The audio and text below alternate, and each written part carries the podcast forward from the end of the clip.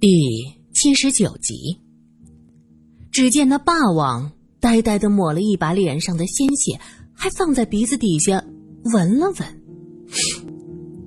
天天哪，这真的是血！观众还在嘲笑这楚霸王真是个傻子，自刎呐，当然要见血。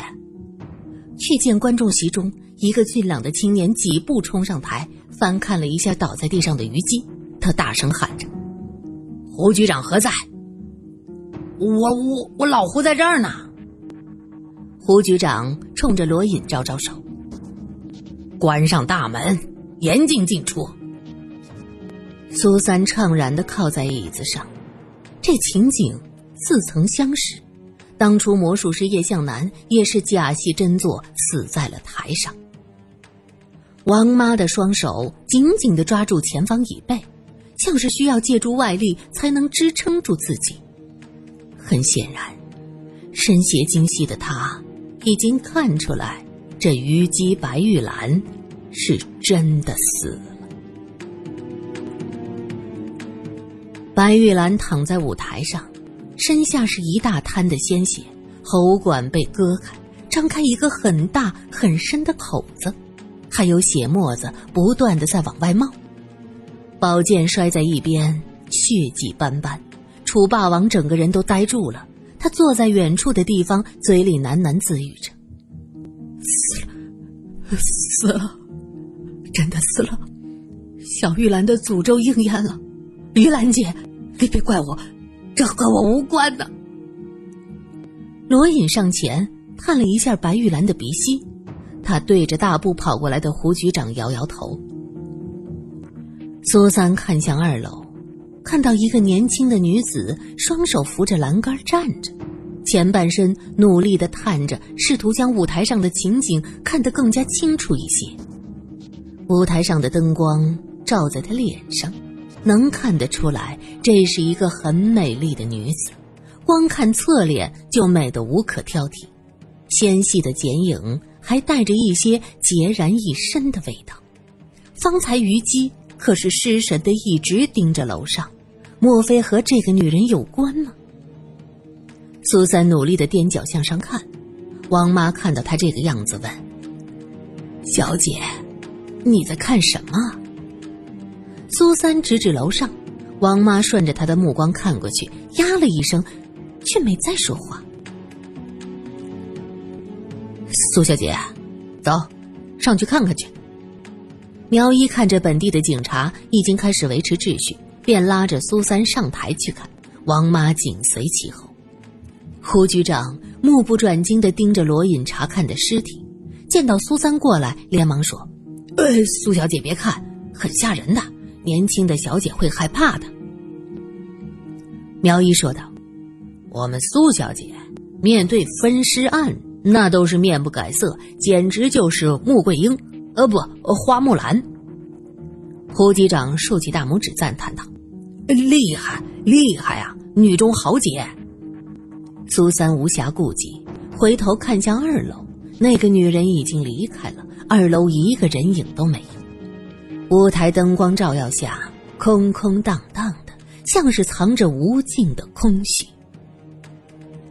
刚才坐在那的女人是谁？局长大人，你有没有注意到？啊，刚才？哦，你说是方才那位？胡局长仰头看了看，对，正对着舞台那儿。哦，那是孔家今年新娶的小夫人，听说。从省城娶回来的，是个大美人儿。苏小姐也发现了，很漂亮的。苏三点点头说：“方才虞姬唱到最后，他一直抬头看着那个方向，莫非他在看孔家的小夫人？”胡局长点点头：“啊，我也发现这虞姬有问题。开场很好，可是最后痴痴傻傻，动作也迟缓起来。”啊，我派人带苏小姐去问问话吧。孔老爷毕竟是本县有头有脸的人物，女眷我不方便出面呢。苏三答应着。罗隐已经检查完了尸体，看向胡局长。死者确实是自刎，这把剑很锋利，下手又重，瞬间就没命了。他当时突然失神，望向二楼，也是导致死亡的一个重要原因。如果当时没有失神，也不会对自己下这么狠的手。在剑划到皮肉时会觉得疼，让他阻止自己继续下去。是啊，哎呦，他那个狠劲儿哎，我在台下看着都疼得慌。胡局长摸摸自己的脖颈，觉得脖子凉飕飕的。二楼的女人呐，罗隐也抬头看过去。这一切还真是和他密不可分。嗯，是得好好问一问胡局长。我看除了这个孔家的家眷和戏班的所有的人，观众可以放走了。你们这观众可真能吵，再不放人，怕是戏楼屋顶要被掀开了。是的。本地人可真是天性自由，警察们苦口婆心怎么劝，都有人站在那儿大声的叫喊着要出去。死人了，晦气，放我们出去！就是，人是自杀的，和我们有什么关系？放人呐！一个五十多岁的男子，一身长袍马褂、小皮帽、山羊胡，就像是乡下土财主。他站在前面，不住的作揖，嘴里嚷嚷着“抱歉，抱歉”之类的话。那就是孔老爷。苏三指着那个男人问着，胡局长忙不迭的点头：“是啊，本县最大的财主，也是正儿八经的孔家后裔，叫做孔德熙的。怪不得这个戏楼叫做盛德楼，原来是要兴盛他的孔家。”只是这重修落成的第二天就出了这样的事儿，还真是有些晦气。好了好了，喊什么喊？非得老子发火？行了，陈大、孟三狗，开门开门，放人放人！啊哦，孔老爷，还有戏班的人，你们是苦主，不能走，一个都不能走。胡局长叉着腰在台上大声喊着，观众们一听放人，一拥而上，冲到门前。孔老爷擦着头上的汗水，问胡局长：“那我的家眷？”孔老爷的家眷就是方才坐在二楼的小娘子嘛？那真的漂亮，赛过月宫里的嫦娥呀！胡局长呵呵笑着，孔老爷眉头紧锁：“胡局长，你这话说的失礼了吧？”胡局长一拍大腿：“你就是了。”我这一时口滑说出来的，这必须请上小夫人出来，我老胡给他赔不是。孔老爷听明白了，指着胡局长气儿不打一处来：“怎么，这唱戏的唱着唱着抹了脖子，和贱内有什么关系？胡局长，你可不要仗势欺人呐！哎，我这是公事公办，这是你家的戏楼。”你家请来的戏班子出了这种事儿，在场的孔家人我都得问个清楚。孔老爷，快将小夫人请来，早早洗脱嫌疑的好。孔老爷只当这胡局长是借机调戏，气得山羊胡子是一翘翘的。但是毕竟呐，这古语云“民不与官斗”，终于还是将小夫人请了出来。这位太太。我方才看见你在二楼坐着。苏三这一次总算看到了小夫人的正脸，果真是美艳不可方物，一双眼睛含情脉脉。苏三一个女人都觉得浑身不自在。正是。小夫人点点头，发髻上的珠花跟着颤动。虞姬自刎前，忽然看向二楼，夫人可知道是为了什么？小夫人摇头：“我怎么知道？他突然看过来，接着就抹了脖子，吓死我了。”说到这儿，他用手抚着胸口，眉间若颦，格外的惹人怜惜。苏三忍不住抬头去看罗隐，却见后者皱着眉盯着小夫人，完全没有一丁点怜香惜玉的样子，这才松了口气，继续问道。夫人，你认识这个白玉兰？白玉兰名头很大，听人提起过，只是无缘听到她唱戏。这次我家老爷特地请她过来，我也很欢喜。可不成想，竟然出了这种事，还真是晦气呢。夫人只觉得晦气，不觉得他可怜。这世间可怜人多着呢，我怎么也可怜不过来呀。唉，倒是可惜了他这把好嗓子，我会叫老爷多给他家桑姨的。小夫人此刻无比的震惊，问不出什么话。罗隐只能叫胡局长放人。你怎么看？小夫人被送走，罗隐问苏三，冷静的同时又有点冷血。这个女人不简单呐。我确定，白玉兰当时看的就是他。白玉兰自刎之后，下面一片混乱。她当时在二楼冲到前面，双手把着扶梯。试问一个年轻女子，看到这种情况，会想冲到前面看仔细吗？别人不敢肯定，但是苏小姐，你一定会。苗一在一边插嘴：“去，我们说正事儿呢。”苏三瞪了苗一一眼，罗隐急忙跟上。对，苏三对这些好奇，那是想破案；对小夫人是为了什么呀？苗一挠了挠脑袋，呃，好奇，他也是好奇，因为什么好奇呢？普通的女子第一感觉会觉得可怕吧？鲜血喷溅出来，想想都脖子疼。我们暂且放过小夫人。现在该去问问那个回过神来的呆霸王，他腰间的剑怎么就变成真的了？罗隐扶着苏三的肩膀，指了指台上的那个呆霸王。呆霸王像是着了魔，坐在舞台的一角，嘴里不停的嘀咕着：“写着写着，血债血偿，是他，是他。”明月班的班主站在一边束手无策，见胡局长陪着罗隐和苏三过来，连忙诉苦道：“您看这事儿闹的，我们这小玉林童也魔怔了。”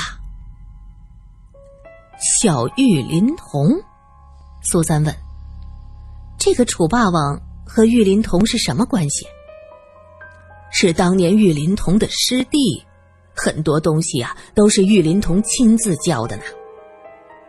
罗隐蹲在小玉林童的身边问：“你说的他是谁？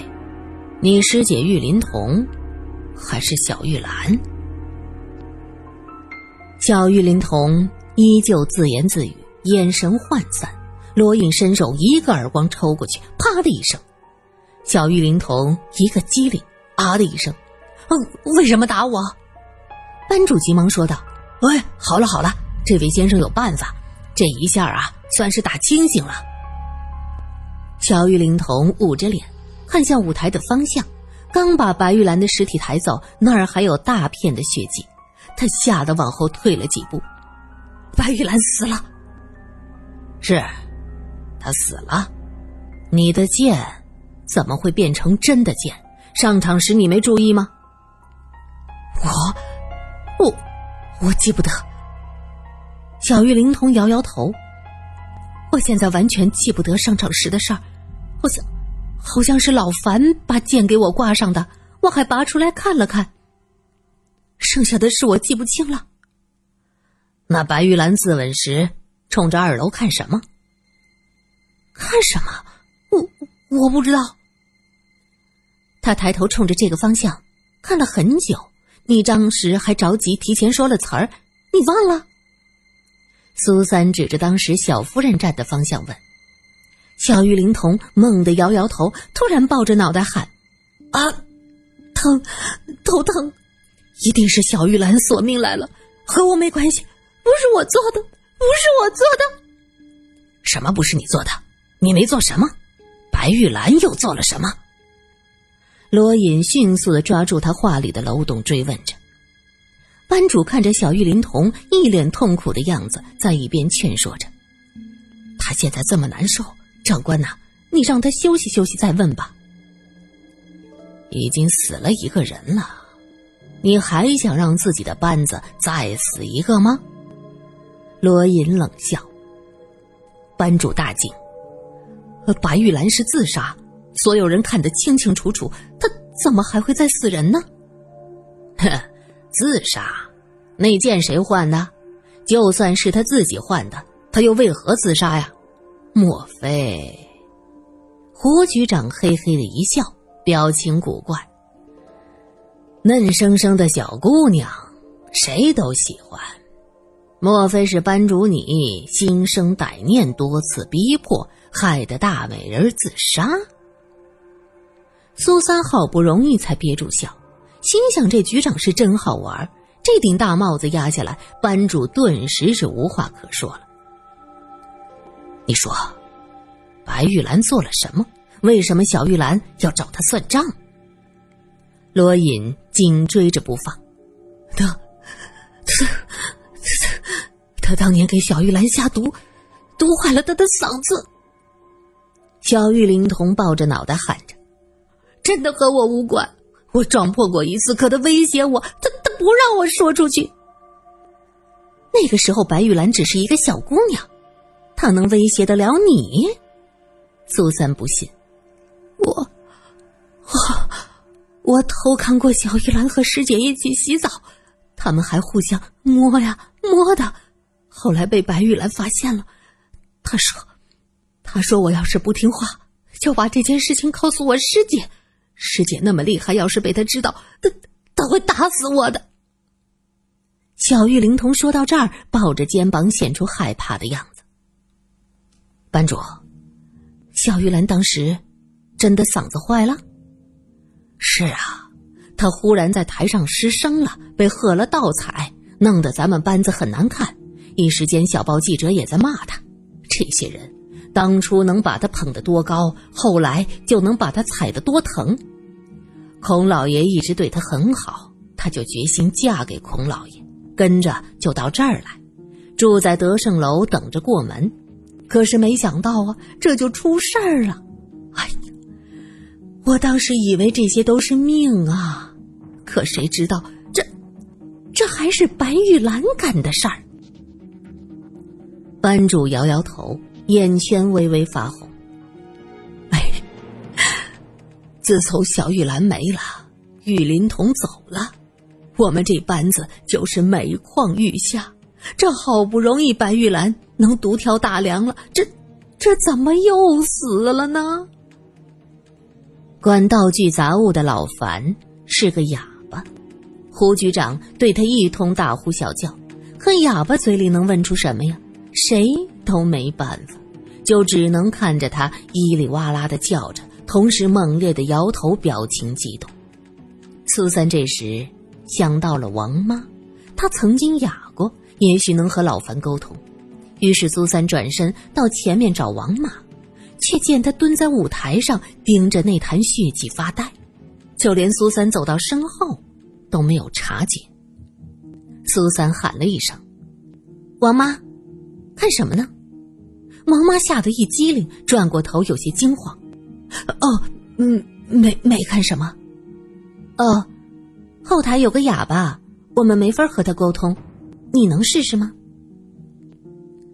苏三察觉王妈有意，眼睛一直盯着他。王妈站起身来，垂着眼，长长的睫毛在饱受摧残的脸上忽闪忽闪，有着一股奇异的悲剧之美。